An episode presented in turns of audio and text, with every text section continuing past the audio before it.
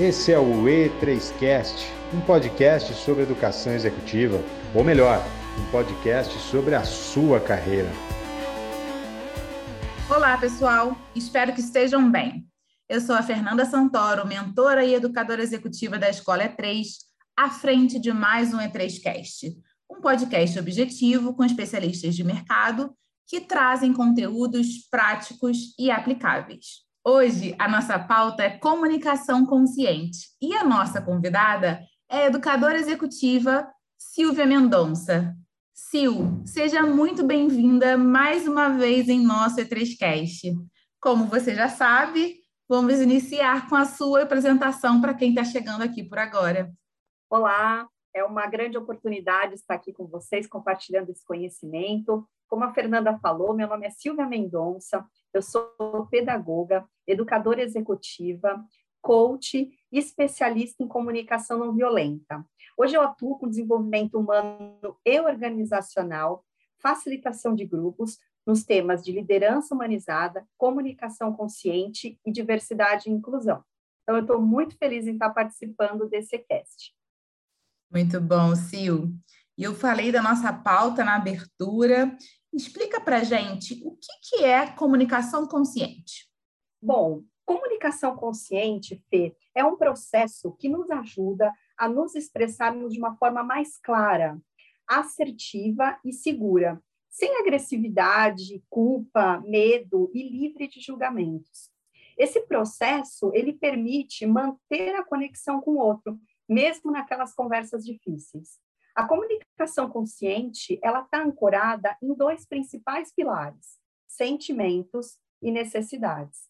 A forma como eu me comunico está totalmente conectada com esses pilares. E a pergunta que a gente tem que se fazer é: quais são os sentimentos que estão por trás das nossas necessidades? A grande verdade, Fê, é que não, nós não sabemos reconhecer os nossos sentimentos. A gente tem dificuldade de nomeá-los. A gente não tem essa cultura, e isso dificulta o processo de entendimento das nossas necessidades. E as nossas necessidades, elas são universais, como comer, beber, descansar, de se comunicar, de empatia, de reconhecimento e de respeito. E quando essas necessidades elas não são atendidas, nós temos uma grande chance de nos comunicarmos de uma forma impulsiva e instintiva. A gente vive no piloto automático. Isso faz com que os vieses inconscientes operem em nossas atitudes, em nossos comportamentos e na nossa comunicação, gerando resultados positivos ou negativos. Mas aí você pode me perguntar: o que é viés inconsciente? O viés inconsciente também é chamado de preconceito ou viés cognitivo. E ele é formado por associações automáticas que resultam em suposições, julgamentos e atitudes em relação às outras pessoas. Então, é basicamente formado pelas nossas crenças sobre como a gente vê o mundo, as nossas experiências de vidas e os estereótipos. Muito bom, Sil. Quando você falou, né, um pouquinho do, da nossa comunicação, é, que, que tem a parte, né, do sentimento e da necessidade. É, eu me lembrei também aqui da, da, de todo o conceito do John Maxwell sobre comunicação, em que ele fala que comunicação tem três componentes: pensamento, emoção e ação, que basicamente está muito vinculado com esse conceito que, que, o, que o Marshall traz, né? Então, ele traz a comunicação, ela vem de algo que a gente pensa, esse algo que a gente pensa gera uma emoção, e a partir dessa emoção a gente age. E como você falou, muitas vezes a gente não se dá conta dessa emoção, desses sentimentos, e a nossa comunicação acaba não sendo tão consciente justamente pela falta de percepção dessa emoção, desse sentimento, e quanto é importante a gente trabalhar né, nessa, nessa busca de autoconhecimento por essa consciência e aí trabalhar em todos os aspectos da comunicação. É, perfeita essa colocação. E o Marshall também traz um conceito, né, que a gente precisa saber separar o sentimento do pensamento, né? Porque senão a gente acaba realmente colocando algumas questões e tem uma diferença muito grande, né? Então, por exemplo, às vezes você está no seu trabalho e você acha que o seu par, é, por ele chegar com uma cara um pouco mais amarrada, que ele está chateado com você. E aí isso é um, um você está pensando, é um pensamento. Eu sinto que ele está chateado comigo, mas na verdade a gente tem que reconhecer qual é o sentimento, o que que você sente, o que fez você observar é, que ele chegou realmente de uma maneira diferente, né? Então a gente tem que sempre tentar separar o pensamento do sentimento para que a gente possa ter uma comunicação mais consciente, tá? As necessidades de estratégia porque às vezes a gente usa muito essa questão da estratégia, então vamos imaginar um exemplo de um cliente que diga que precisa de um projeto em caráter de prioridade. Quando ele fala em prioridade, é uma estratégia que ele está usando. Mas o que está por trás dessa prioridade é uma necessidade. E que necessidade é essa? Então, quando a gente tem uma comunicação consciente, a gente, inclusive, ajuda o outro a fazer uma comunicação mais assertiva. Perfeito, Sil. E você trouxe também o conceito dos vieses inconscientes. Olhando para o contexto corporativo, os vieses na comunicação, eles podem impactar a efetividade de uma liderança? Sim, é, o impacto, inclusive, pode ser muito grande, viu, Fê? O nosso cérebro, ele adora categorizar tudo e todos. Então, nós temos uma grande tendência e preferência de se aproximar de pessoas que sejam parecidas conosco. E com isso a gente vai criar uma conexão. Só que o problema é que a recíproca também é verdadeira. A gente tem uma forte tendência a nos afastar das pessoas que são diferentes, e tudo isso de uma forma muito inconsciente. Então, automaticamente, isso vai reverberar na forma como eu me relaciono com as pessoas e vai impactar diretamente na tomada de decisão, ou seja, é um processo, vamos imaginar um processo seletivo. Isso pode ter uma influência muito grande. Né? Então, tem vários vieses que podem impactar. É, um exemplo é o viés de afinidade. Né? Então, uma pessoa que tem uma história de vida parecida com a minha, ou que tem uma aparência, um gênero, ou até mesmo uma raça, eu posso, então, tendenciar a escolher um candidato através dessa lente.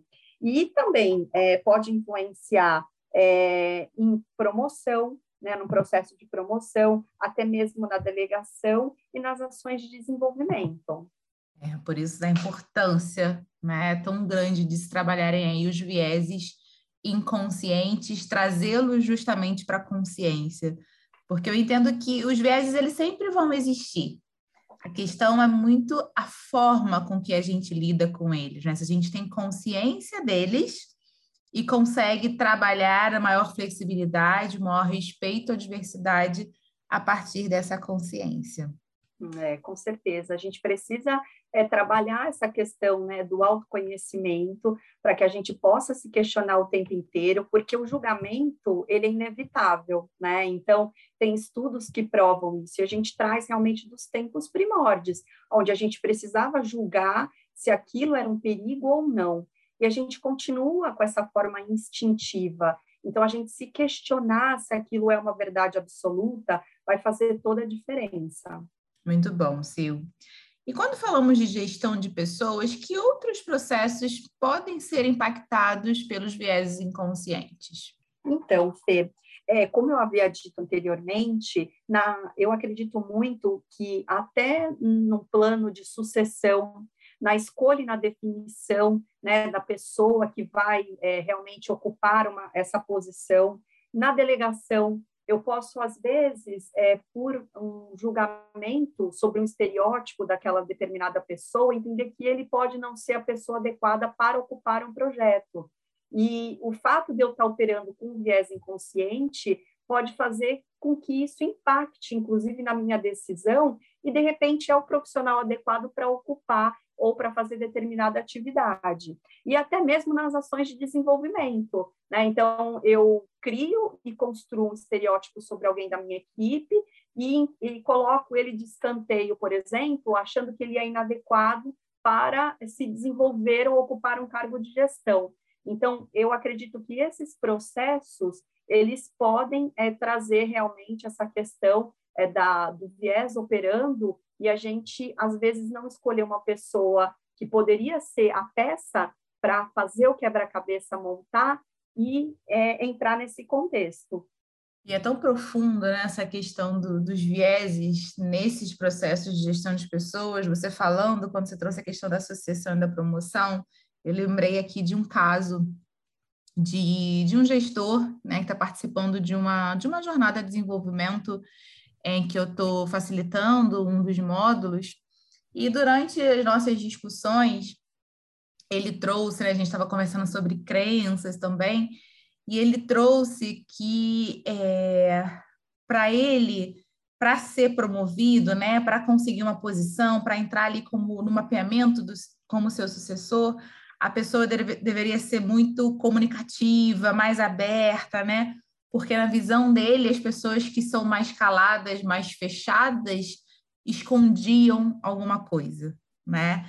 É, a partir de algumas crenças, a gente fica aí percebendo esse viés. E aí, nesse processo de discussão durante o workshop, é, ele fez o exercício justamente com uma pessoa que é mais reservada, é mais fechada, e que foi mostrando para ele quais são os pensamentos que ele tem que o fazem se fechar mais, né? Justamente porque ele entende que está sempre alguém ah, observando, julgando, analisando, e que quanto essa desconfiança reforça esse comportamento, reforça essa crença. E aí, isso trouxe, assim, foi até um processo muito bonito dos dois, sabe? Porque é, quando eles começaram a fazer exercícios, falaram, não, a gente é muito, a gente tem um pensamento muito parecido, não vai dar certo, né? Que era para falar sobre crenças.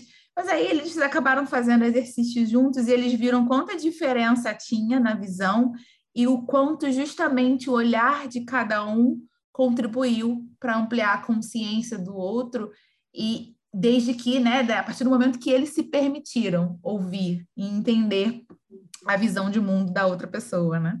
É, perfeito. Agora, é, também conversando com você, eu me lembrei de um caso quando eu é, estava ainda no mundo corporativo, onde o gestor ficou é, realmente reflexivo na pessoa que iria né, sucedê-lo, porque havia um homem e uma mulher né? Então, dois profissionais que tinham ali total capacidade e competência, e ele ficou muito na dúvida em quem escolher, porque na visão de mundo dele, a mulher, pelo fato dela ter filhos, teria uma dificuldade maior de gerir essa adaptação à liderança, que com certeza ia trazer alguns impactos numa carga horária maior e uma série de fatores. E quando ele teve a oportunidade né, de conversar com essa profissional, entender o quanto ela estava estruturada e quanto ela estava preparada para esse momento, ele acabou optando por ela, né, nesse plano de sucessão. Então, eu acho que é esse olhar que a gente precisa ter, né? A gente precisa se abrir é, para conhecer as pessoas e entender, para que a gente evite de categorizar, né? Então, mulheres na liderança têm o impacto dos filhos. Então, eu acho que tudo isso traz para a gente uma reflexão. Sil, o papo está excelente, mas a gente está caminhando aqui para o final do nosso E3Cast. E aí eu quero pedir para você fechar compartilhando algumas dicas é, que ajudem a aumentar a consciência sobre os vieses e a desenvolver uma linguagem mais neutra. Ok, Fê. Então, é, quando a gente fala em liderança, né, como você falou, é imprescindível buscar maior consciência para que a gente aprenda a lidar com os nossos viés inconscientes e para que ele não opere, influencie e defina os nossos pensamentos, comportamentos e a nossa comunicação. Porque, caso contrário, a gente tem uma grande probabilidade de ser injusto e tendencioso, principalmente em relação às pessoas e à nossa tomada de decisão. Então, o segredo é exercitar a autoempatia, né? Então, se auto-observar para entender os seus sentimentos e as suas necessidades. E eu digo sempre que a gente tem que separar um tempo para pensar em nossos pensamentos, que é algo que a gente não costuma fazer no dia a dia. Então, o autoconhecimento, ele vai ajudar nesse processo. E a outra dica é praticar o não julgamento, exercitando a empatia, porque a gente precisa entender também as necessidades do outro. E eu sempre falo outra questão que a gente deve se pergun perguntar é, e refletir e responder com bastante sinceridade, porque tem algumas questões que fazem com que a gente traga essa consciência. Por exemplo, por que, que eu tenho pouca paciência com essa pessoa? Por que, que eu não gosto de ficar perto dela? Por que, que eu dedico mais tempo e energia a essa pessoa e não aquela? Essas são algumas questões que fazem com que a gente reflita sobre essa relação dos nossos pensamentos e traga à tona os vieses inconscientes. Tem outras perguntas como por que me sinto inseguro quando estou perto dessa pessoa? Por que, que eu consigo me controlar quando eu estou me comunicando com meu chefe, mas eu perco a compostura quando eu estou com a minha equipe? Enfim, a gente precisa pensar sobre os vieses inconscientes e questioná-los, porque não existe uma linguagem certa ou errada. Existem pontos de vistas diferentes e entender qual a sua contribuição na comunicação vai fazer toda a diferença. Sil, é sempre muito bom te ouvir. Muito obrigada pela sua contribuição nesse podcast. Eu que agradeço. Obrigada é... pela oportunidade. É 3Cast, um podcast semanal com conteúdo prático e aplicável da Escola de Gente Real. Muito obrigada a todos e até a próxima!